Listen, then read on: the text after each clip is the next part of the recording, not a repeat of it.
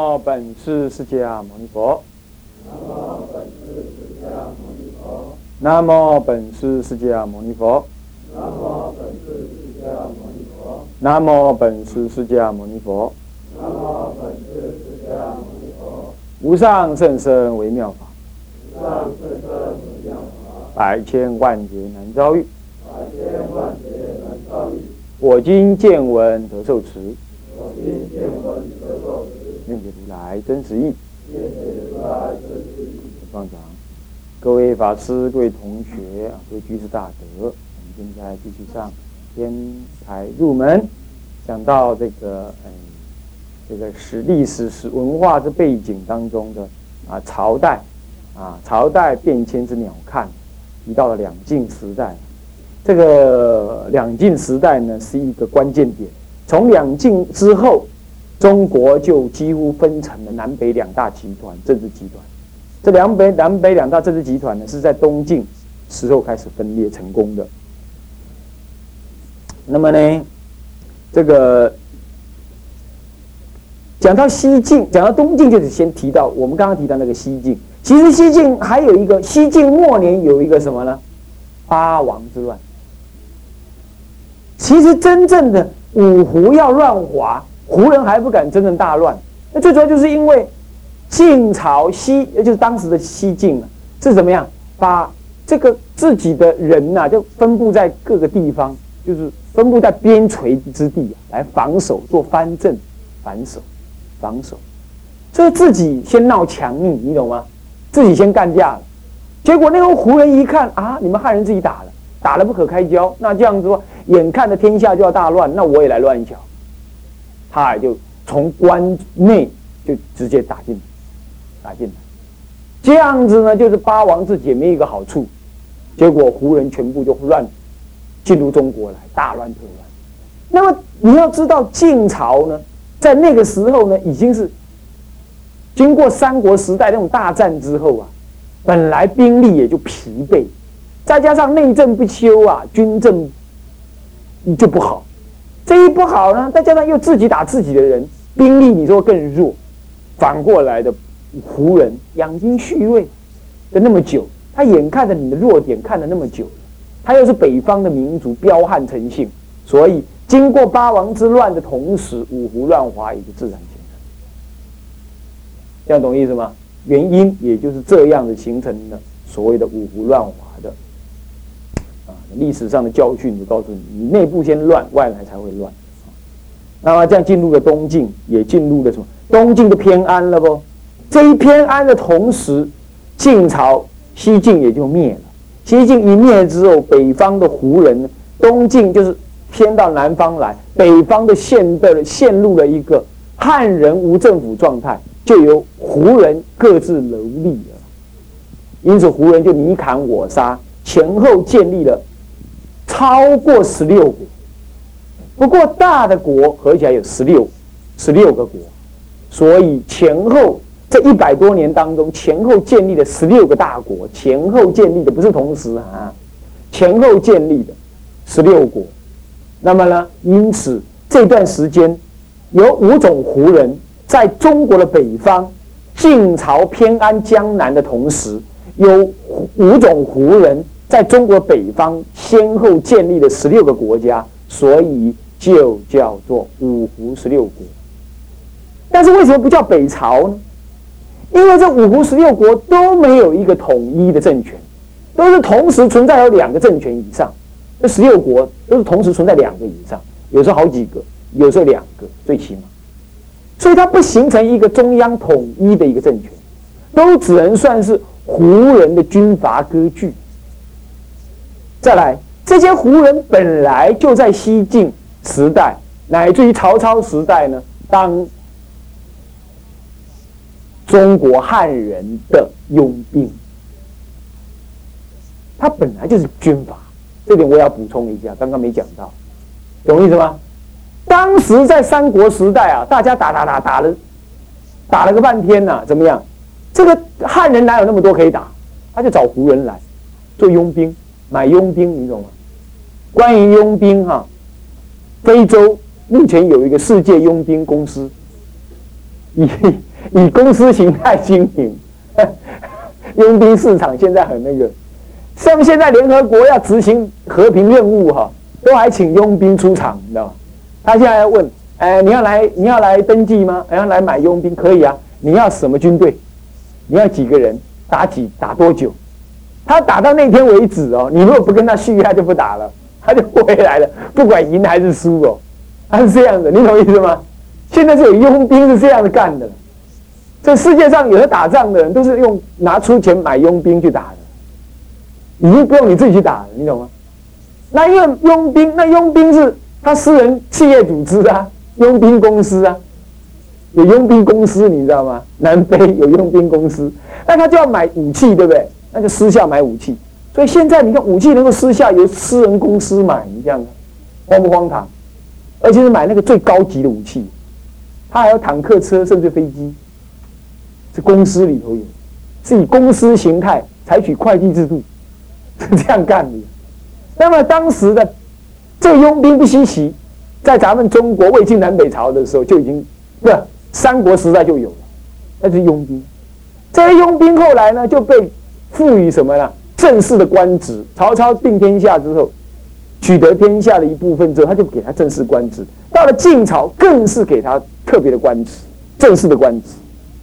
所以说五胡乱华，除了八王之乱之外，还有就是说，他们这些胡人根本就正式在你汉人社会当中拥有军事地位，这又是另外一个原因。好，就这样之后呢，所以胡人的作战，他们各自拥兵自重，所以就大干一场。这样子呢，呃，彼此之间谁也不让谁，前后呢前前后后都没有统一，所以在历史学家当中，不说他是北朝，只能说他是。十六国时代，所以北方时代只能这样讲。那你说在什么时候才号称为北朝呢？北魏统一北方，它有个统一的政权之后，才能叫北朝。在五胡十六国时代，总共从西元三幺幺年到西元四三九年呢，总共建立了一下一城四宴，呃，二赵一下一城，二赵三秦四燕五梁。合起来刚好十六，听得懂吗？一夏一个夏朝是什么夏呢？西夏是哪一国建的？我看一下啊啊，那个那个匈呃匈奴国，匈奴国匈奴族的人建了西夏，那么一陈是陈国，这个陈国是低低族的人建陈国，然后四燕呢，什么前。呃，燕呐，什么后燕呐，前燕呐，什么什么西燕、北燕呐，这燕国，呃，这念燕呐，有四燕，是燕国。二赵什么前，呃，有前赵、后赵，再来三秦，有前秦，有后秦，有什么秦呢？前秦、后秦，还有伏秦，没有？前秦，嗯，啊，西秦啊，西秦，前秦、后秦，还有个西秦。那么呢？哦，五梁哦，梁最多了，什么什么西梁啊、南梁啊、北梁啦，这么多梁，都是这五族当中个别建立的国家。他们是先后在一百多年当中，先后建立的政权，地方政权，地方军阀政权。就像我们中国的武昌起义之后啊，各自军阀割据，有没有？意思完全一样。中国永远在演这种重复的戏，只是什么？区域范围有大有小而已，是不是啊？我们推翻了什么清帝国之后啊，结果中国继续进行什么军阀割据，那咱们又北伐，对不对？所以北伐呢，从什么？从诸葛亮时代就喊北伐了，喊到民国初年还在北伐，都是这样，由南往上北，往往往北方打。那北方的政权呢，最后打到北方就呃自立为国。我们中国一向是这样，谁占领北方，谁就是王。这个都没关系啊。总而言之，这十六国呢之间呢打来打去，这当中当然我们会提到了一些重要的人物，比如说佛教里头的鸠摩罗什大师，就是在这北方十六国当中时代出来的。佛图腾啦，啊，佛图腾呢？佛图腾呢？不是腾，佛图腾呢？也有人念，也有人翻译成佛图腾啊。这个呢，也是在十六国的后赵。石虎建虎元年的时候呢，进入到中国来，所以这些国是最蛮横不讲道理，蛮横不讲道理，常常是怎么样？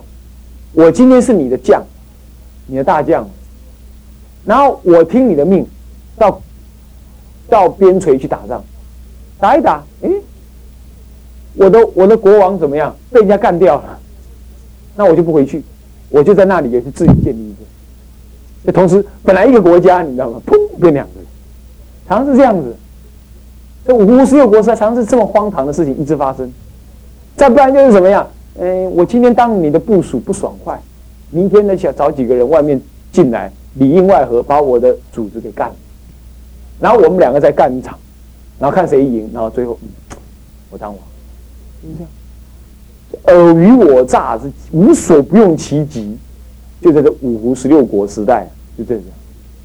那么这个相对的东晋呢，就偏安，所以历史上来讲。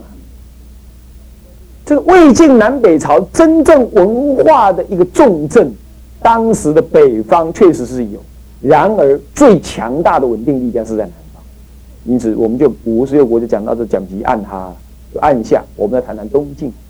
东晋同时它偏安江南了吗？它定都于什么呢？定都于健康，啊，其实一点都不健康，啊，那么呢，定都在那里呢？这个时候呢？他呢啊，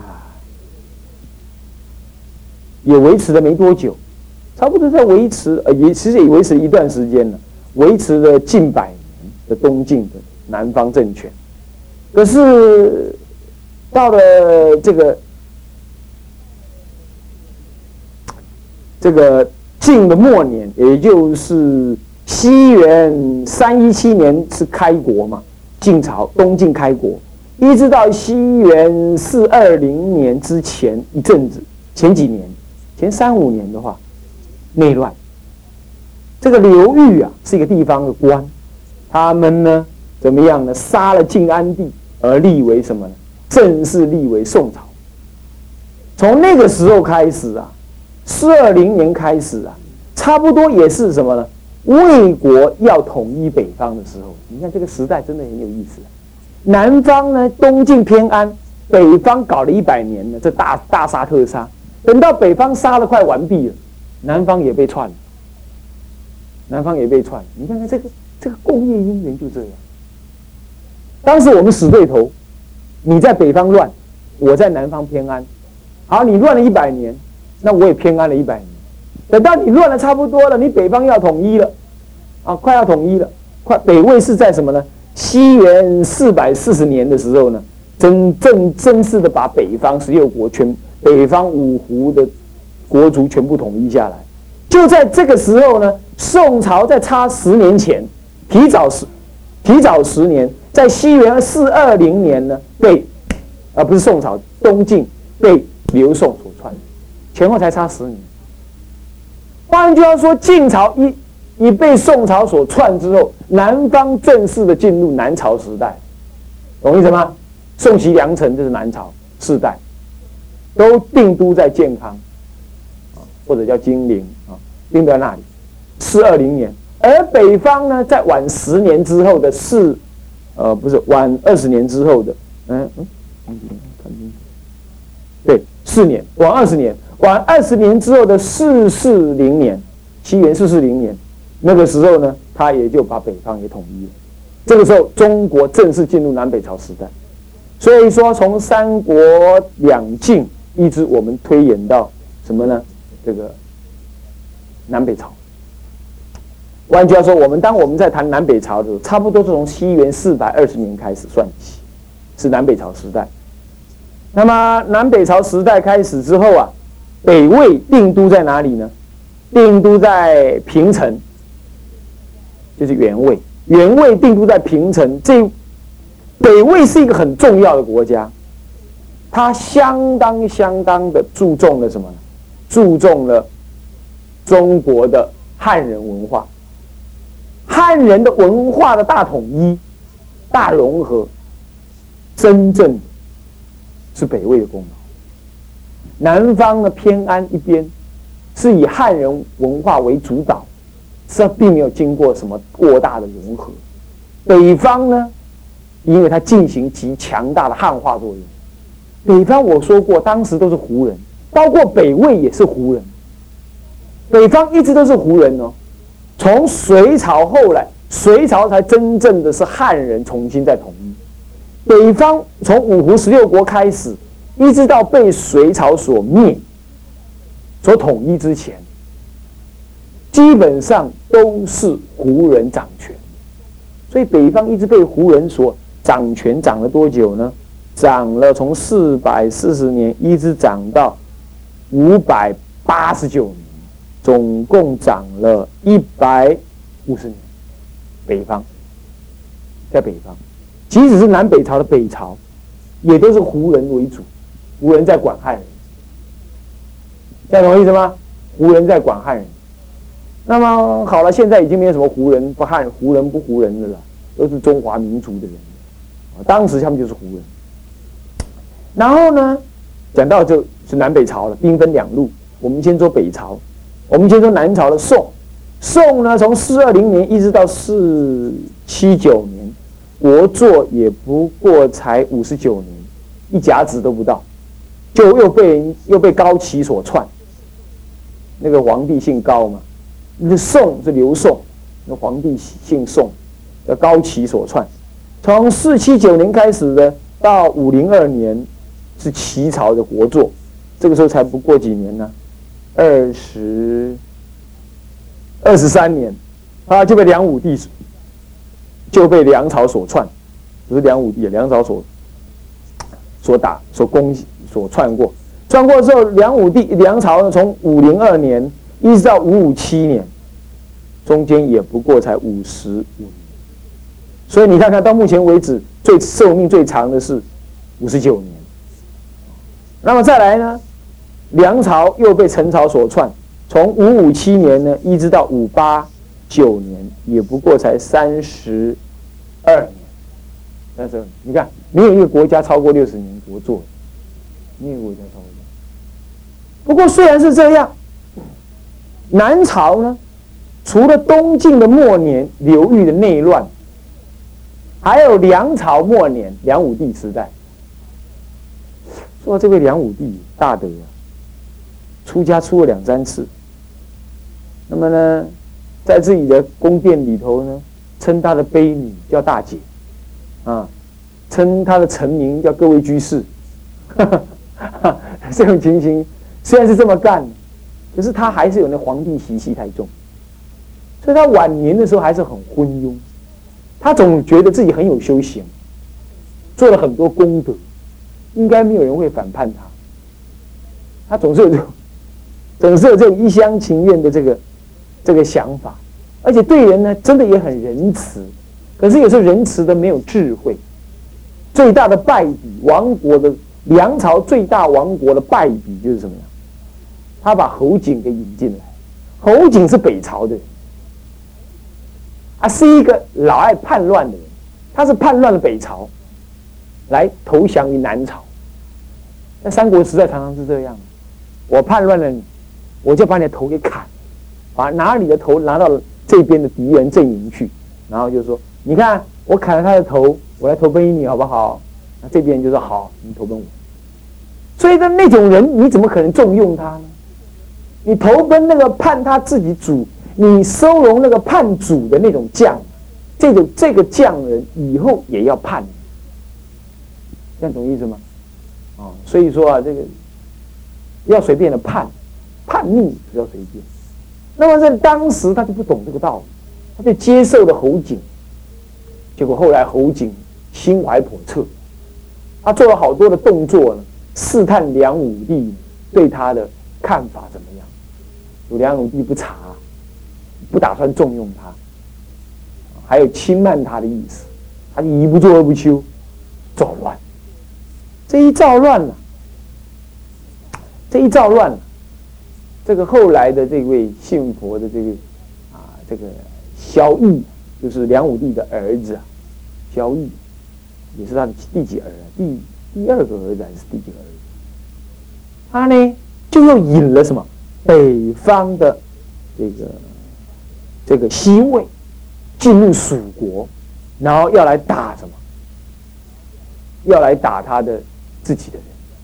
这样子一弄下来啊，当时的梁朝，侯景之乱的时候呢，他派了一些大将去伐侯景。虽然伐侯景是成功了，可是他却又同时啊，同时怎么样？为了政权的巩固啊，他引进了北方西魏，哦，宇文泰的重兵引进来，引进来，你看这就引狼入室。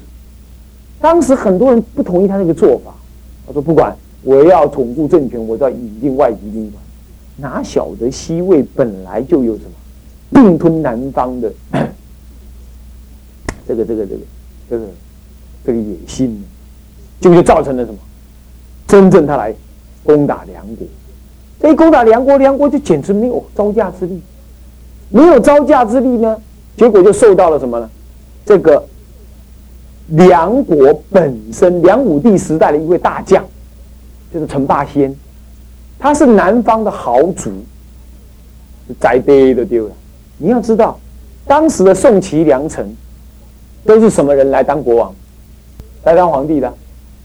什么人？汉人。说的对了，都是北方来的汉人政权。虽然宋齐梁陈带有叠叠替，带有交替。可是都是汉人跟汉人大干一场，当地的越族土著没有政治权利，这有点像台湾的初期，有没有？有没有？有没有？蒋介石政权一进来的时候，台湾人根本就不能当什么，不能当这种政府官员，有没有？有没有？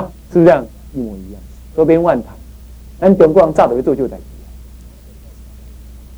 他以一个强势的政权进来之后。对地方的原住民呢，不太重视，这个事实是存在。我现在不一样，梁朝时代也是这样，也不一样。经过了两三一两百年，一百多年了，没有一百，没有一两百年，超一百年的互相融合，他也知道必须用地方势力，所以他就用地方的豪族陈霸先。讲到陈霸先呢，你要注意，陈霸先正是智者大师的爸爸的好朋友。至少是朋友，同朝共事，同朝共事。所以说，这个智尔大师在陈朝呢，基本上相当的受到礼遇，搞不好有这层原因啊。哦，当他道德实在是吓人，他道德真的不得了。不过或许因为这样子虎虎添翼吧，我们不谈。后来梁朝就看到说。西魏引兵进，你引西魏的兵进来，这根本就不行。所以后来陈霸先自己拥有兵权，干脆造反，又篡了梁朝，就进入陈朝。进入陈朝，好，这是南朝进入陈朝之后了，宋齐梁陈最后了。那么我们把它按下，我们讲北朝。北朝呢，从西元四四零年北魏统一北方之后啊。这叫元位定都什么呢？平城，平城在哪里呢？查老半天才查出来，干嘛呢？山西大同，云冈石窟，正是北魏时代开凿。所以北魏呢是北方佛教的重要分水岭。北魏时代呢，它进行汉化，它也进行了很强大的佛化。很强大的佛化，啊，虽然虽然他的三世祖北魏太武帝了也灭佛，也灭佛了，不过呢，这个灭佛之后呢，他后悔，后悔之后太武帝死了之后呢，这个这个这个这个重新又恢复佛教，虽然有灭一次佛啊，不过基本上北魏呢对佛教的支持跟贡献是相当大。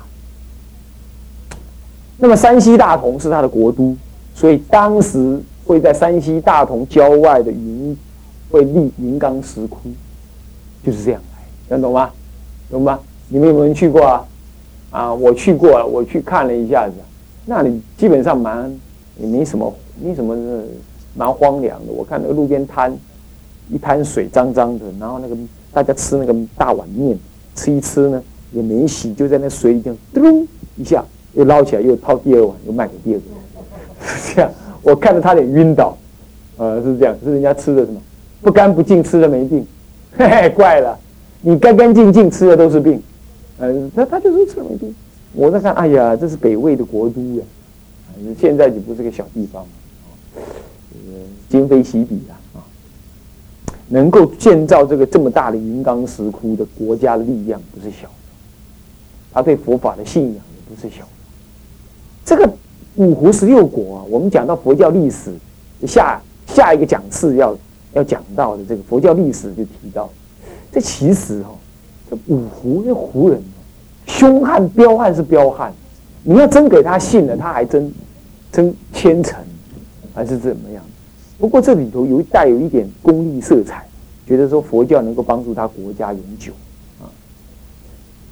好，那么这是山西大同这个北魏，这个北魏后来北魏这位大德呢，这位大德呢，呃，北魏的魏孝文帝时代，魏孝文帝时代。那个